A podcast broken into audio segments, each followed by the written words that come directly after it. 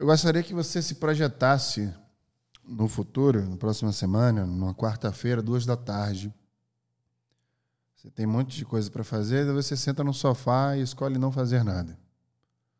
Como é que você se sentiria? Daí você escolhe pôr um filme, duas horas da tarde da quarta-feira. Qual é a sensação que você tem? Vamos agora para um sábado da próxima semana. Você escolhe fazer nada em algum horário que seja. Como é que você se sente ao não fazer nada neste sábado? Na verdade, essa sensação é proveniente de dois sentimentos. Um destes sentimentos vem do latim negligência, descuido, dano, crime. Há uma expressão chamada meia culpa, minha culpa em latim, que foi agregada ao latim eclesiástico em 1374. É por isso que desculpar-se é a tentativa de se livrar de uma culpa, seja comprovando que ela não existiu, seja reconhecendo que ela é verdadeira e retratando-se por isso. A outra palavra que determina o sentimento que você também sentiu vem do latim verecundia, que significa respeito, pudor, timidez. No No Brain Again Cast de hoje vamos falar dos dois sentimentos que te protegem, a propósito, mas que são responsáveis pela maior parte do tempo, antes do medo que você sente, de te impedir de fazer alguma coisa em seu próprio benefício. Hoje nós vamos falar sobre a culpa e a vergonha.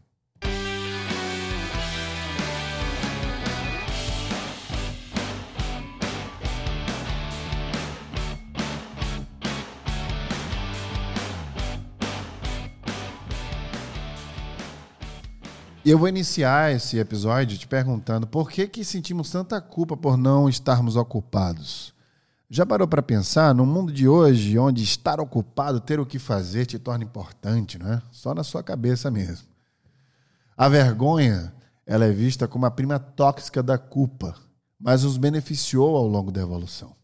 É importante a gente entender o papel destes dois sentimentos para a nossa vida, para que a gente possa tratá-los da forma, é, de uma forma de acordo com como a gente deve se relacionar e abraçar o nosso código genético. A vergonha e a culpa são funcionalmente projetadas para nos fazer evitar atos que prejudicam aqueles que nós amamos, por exemplo. Ela faz com que a gente, ambas, aliás, fazem com que a gente é, se comporte melhor no futuro. Então a gente pensa duas vezes antes de agir devido a estes dois sentimentos. Veja que o sistema de culpa ele é projetado para detectar imposição desse dano, pará-lo e tomar medidas corretivas.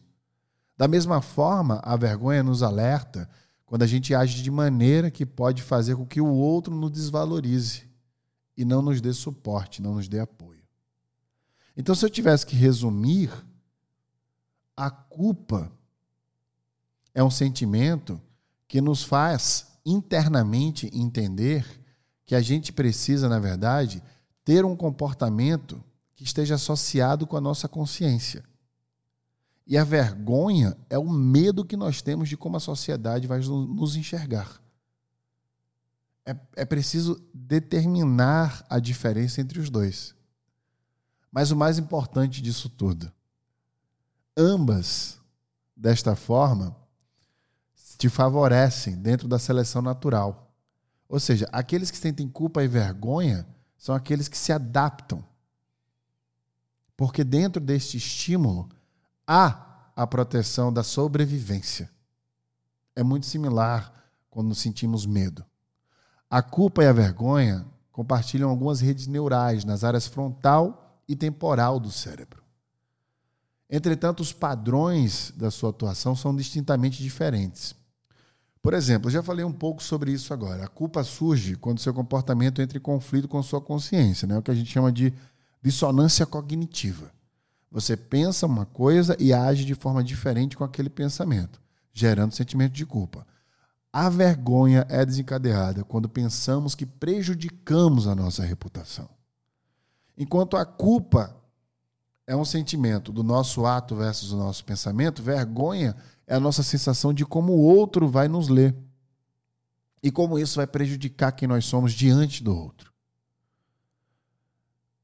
Dessa forma, surge o motivo pelo medo de não fazer nada. Não é pelo sentimento de culpa de não devermos é, que não devemos fazer nada. E portanto a gente não deve tratar este sentimento de culpa. É porque temos vergonha. A vergonha de sermos julgados. Nós temos essa necessidade mamífera de vivermos em bando. Está no nosso DNA.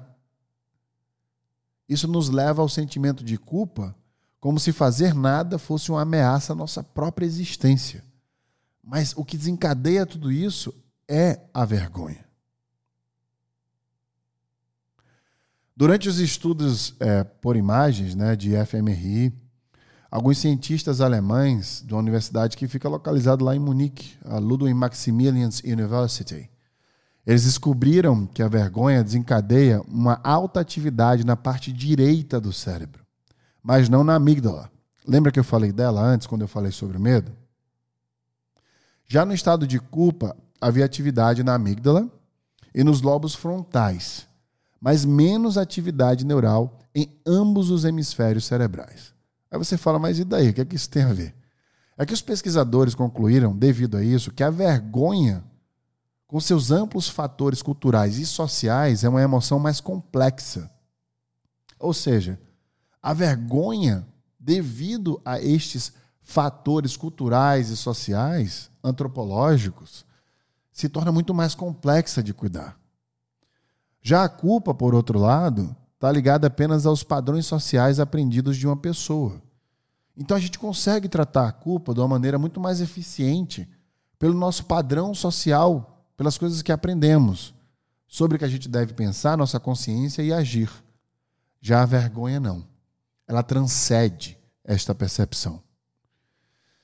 Entretanto, tanto a culpa quanto a vergonha, elas desencadeiam reações de medo no cérebro, né? Ou seja, no final das contas, o gatilho final é o medo. No entanto, como a culpa está focada em nossas ações, a gente tem um maior senso de gerenciamento ao retificar nossos erros e aliviar nossos sentimentos de culpa.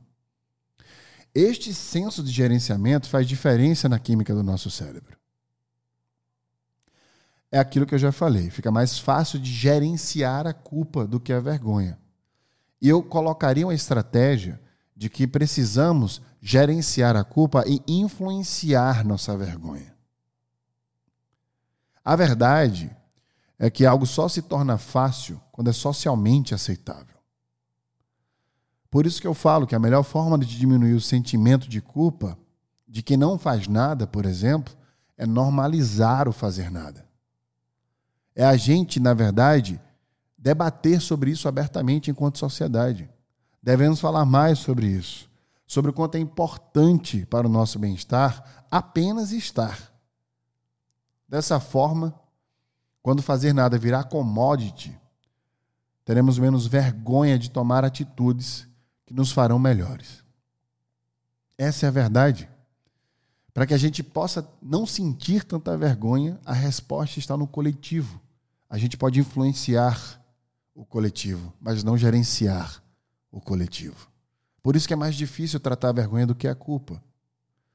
Por isso que eu falo que quando você sentir medo de não fazer nada, tente trabalhar a vergonha e não o motivo pelo qual você se sente culpado.